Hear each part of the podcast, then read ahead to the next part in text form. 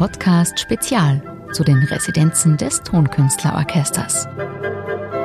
Teil 3. Das Grafenecker Auditorium. Psst. Im Auditorium in Grafeneck wird heute geprobt. Können Sie es hören? Mal sehen, wer da auf der Bühne steht.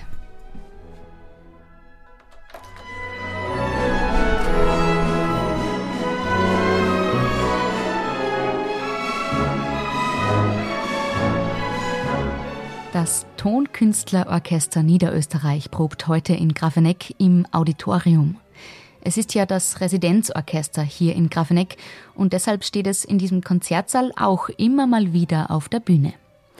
Im Sommer finden hier drinnen im Auditorium viele Proben statt für Konzerte, die dann draußen am Wolkenturm gespielt werden. Und jetzt laufen die Vorbereitungen für die sogenannte Schlossklänge-Saison schon auf Hochtouren. Damit ist eine Reihe von Konzerten gemeint, die rund ums Jahr, also außerhalb des Open-Air-Sommers in Grafeneck stattfinden, und zwar hier im Auditorium.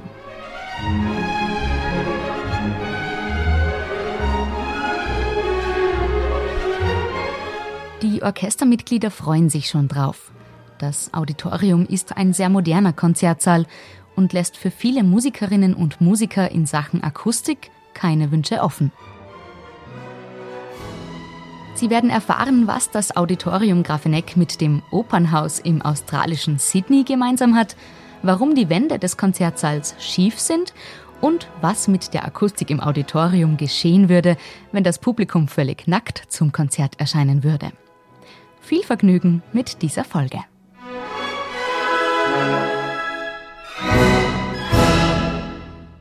Das Auditorium hat einen sehr fetten Klang, würde ich mal sagen. Ähm, vielleicht ein bisschen basslastig, soll aber jetzt nicht negativ klingen. Es ist ja schön, wenn die Bässe, als Cellist sage ich das ganz besonders, wenn die Bässe sehr präsent sind. Einen Klang, der aber doch, glaube ich, transparent ist. Man, man hört sehr viel Feinheiten, der sich aber auch sehr gut mischt. Das ist Martin Först.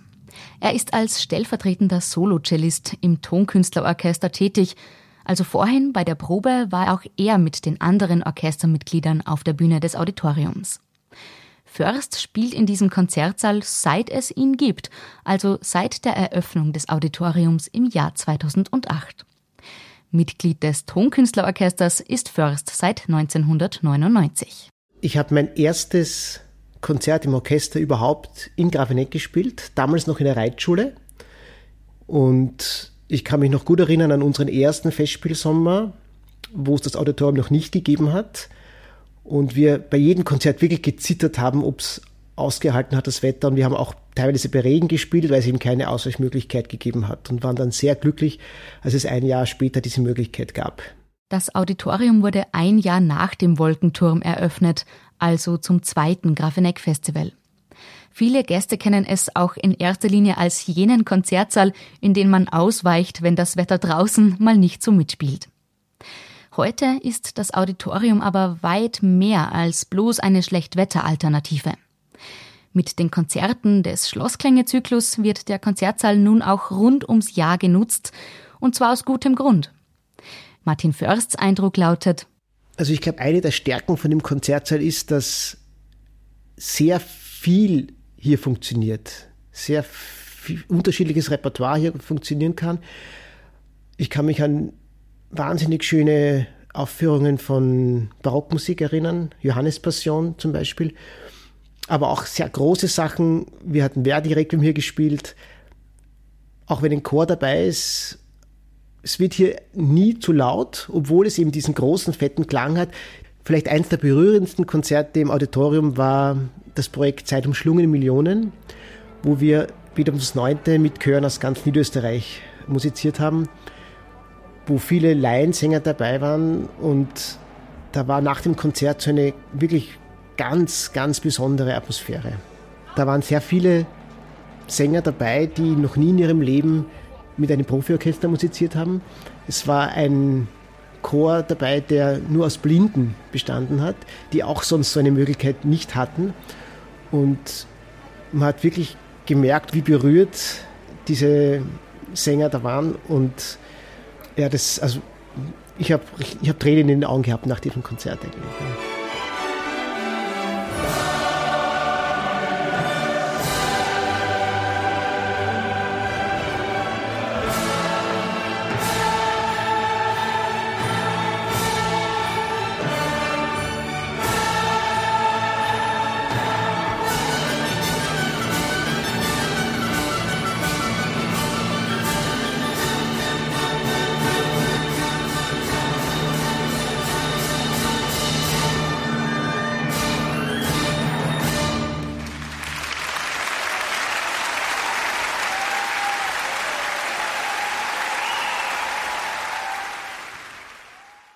Was erzähle ich den Besuchern und den Zuhörern?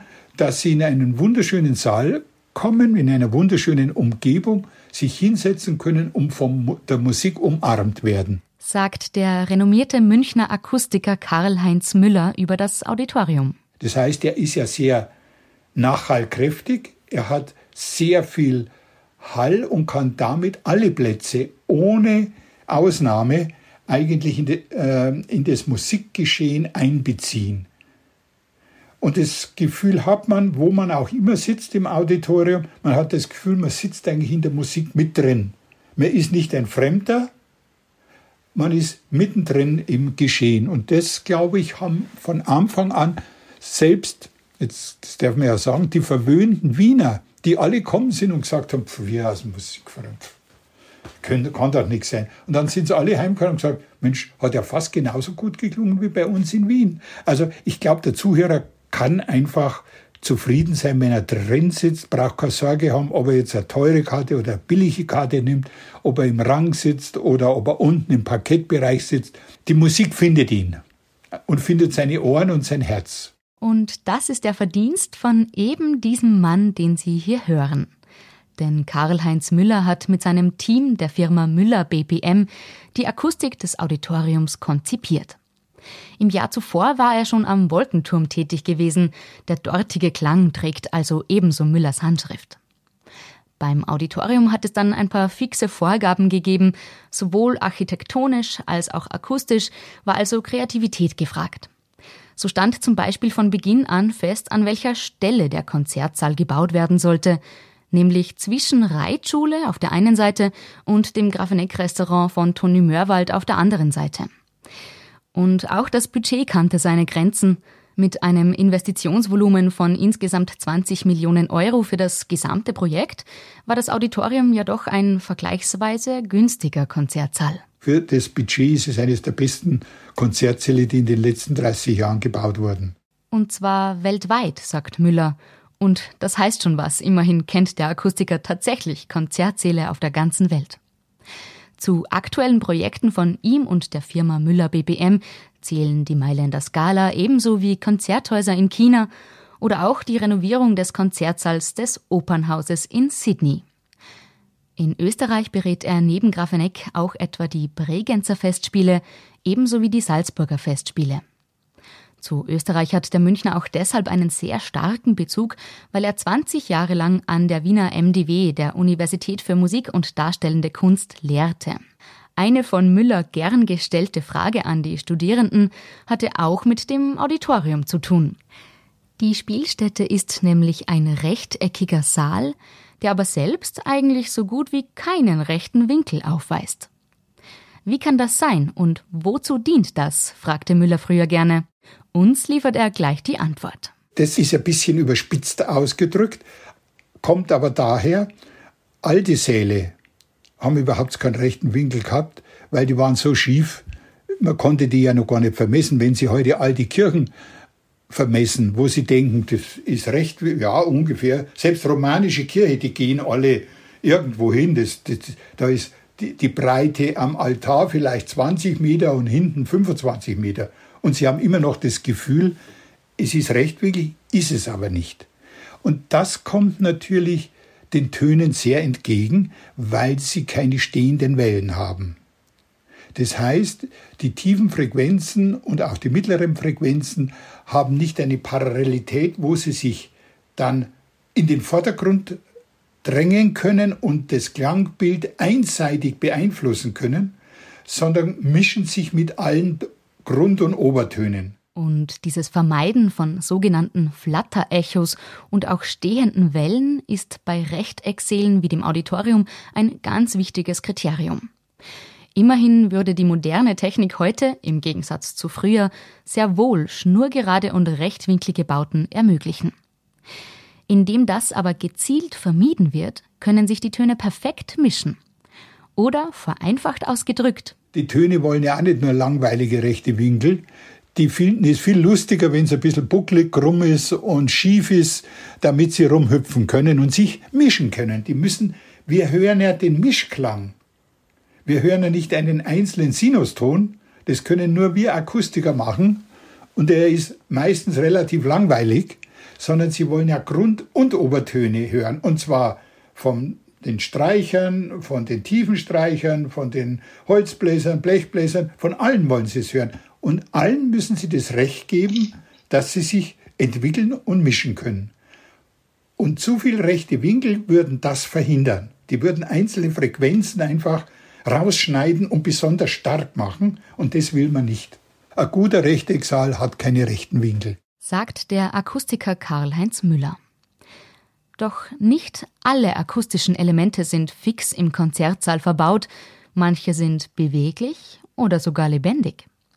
Das Publikum etwa, das kommt nicht nur zum Konzertgenuss hierher, nein, es hat auch eine ganz bedeutende akustische Funktion zu erfüllen, sagt Müller. Ein klassischer Konzertsaal, ob das jetzt Wien ist, Boston, Amsterdam ist, äh, Tonhalle Zürich, klingt eigentlich im Probenbetrieb furchtbar. Es klingt wie in einer überhalligen Kirche. Und so verhält sich auch das Auditorium. Im leeren Saal, da würde ich sagen, da scheppert es ganz schön da drin. Kommt dann das Publikum, bringt das Publikum viel Kleidung mit und Kleidung absorbiert. Das heißt, der Nachhall, der überzogene Nachhall im leeren Saal geht wieder zurück auf das ganz ideale Bild. Das heißt, er ist nicht zu hallig, sodass Sie einzelne Musikpassagen sehr gut hören und auch gut lokalisieren können, aber er ist genau noch so viel hallig, dass sie immer das Gefühl haben, eigentlich ist die Musik um ihnen herum. Die kommt nicht nur von vorne, die kommt eigentlich überall her. Und das ist auch in Grafeneck extrem natürlich vorhanden gewesen, ist auch von uns bewusst so geplant worden, weil wenn der Saal im leeren Zustand zu trocken ist, dann wird er im Besetzten noch trockener. Bei der Akustik werden also auch die Gäste mit einkalkuliert oder besser gesagt ihre Kleidung. Also angenommen, die Konzertbesucherinnen und Besucher würden nackt im Auditorium sitzen, dann würden sie hier vermutlich keinen so schönen Klang genießen können. Aber es soll ja schließlich auch für die Musikerinnen und Musiker bei der Probe, also im leeren Saal, halbwegs angenehm sein und eben nicht zu hallig. Die Orchestermitglieder müssen sich immerhin auch selbst gut hören können. Also hat sich Karl-Heinz Müller etwas einfallen lassen und das Problem kurzerhand mit großflächigen Vorhängen gelöst. Es war die erste Feinjustierungsmaßnahme. Äh, Im Probenbetrieb sollte man die Vorhänge am Rang hinten schließen und hinterm Orchester. Und dann haben sie ein deutlich bedämpfteres Raum, bedämpfteren Raum, weniger Reflexionen, weniger Nachhall und er ist dem besetzten Zustand, also mit Publikum, ähnlich. Solche Dinge werden eigentlich fast immer im Nachhinein bei der Feinjustierung ergänzt. Denn wenn ein Konzertsaal fertiggestellt und eröffnet ist, dann heißt das noch lange nicht, dass er auch akustisch fertig ist oder gar perfekt. Karl-Heinz Müller ist in den ersten drei Saisonen des Auditoriums in jeweils mindestens fünf Konzerten gesessen, hat die Ohren gespitzt, sein Werk kritisch begutachtet und hier und da noch kleine Dinge ausgebessert, also zum Beispiel solche Vorhänge oder Stoffe ergänzt. Erst so hat der Klang im Auditorium seinen Feinschliff bekommen. Letztendlich ist es aber auch das Gesamtpaket, das einen Konzertsaal zu einem Ort macht, den sowohl Künstlerinnen und Künstler als auch Gäste gerne besuchen. Im Auditorium sind das neben Karl-Heinz Müllers Arbeit in Sachen Akustik auch Dinge wie die Belüftung Im Auditorium wird ja alle zehn Minuten unbemerkt die gesamte Luft ausgetauscht. Oder aber die helle Optik des Saales, die durch das natürliche Eichenholz und den elfenbeinfarbenen Kalksteinputz entsteht. Das schätzt übrigens auch der Cellist Martin Först vom Tonkünstlerorchester sehr. Das Auditorium ist ein Konzertsaal, wo ich zumindest mich sehr wohl fühle. Und das liegt eben nicht nur an der Akustik, sondern am ganzen Drumherum, an dem Licht, das sehr gut ist in, im Auditorium. Man sieht wirklich immer gut die Noten und es ist trotzdem ein sehr warmes Licht. Es sind die, die verarbeiteten Materialien wahnsinnig schön, finde ich. Also das macht eine ganz warme, heimige Atmosphäre. Das viele Eichenholz, das verbaut worden ist im Boden und vor allem bei den Türen, ist wahnsinnig schön. Ähm, ich habe zu Hause auch Eichentüren, nur sind meine leider von der Maserung und von der Farbe nicht so schön wie hier in Grafeneck und ich bin eigentlich fast jedes Mal, wenn ich auf die Bühne gehe, ein bisschen neidisch, dass das Auditorium schönere Türen hat als ich. Wenn also irgendwann mal die Türen im Auditorium ausgehängt werden, dann wissen wir, wen wir zuerst verdächtigen.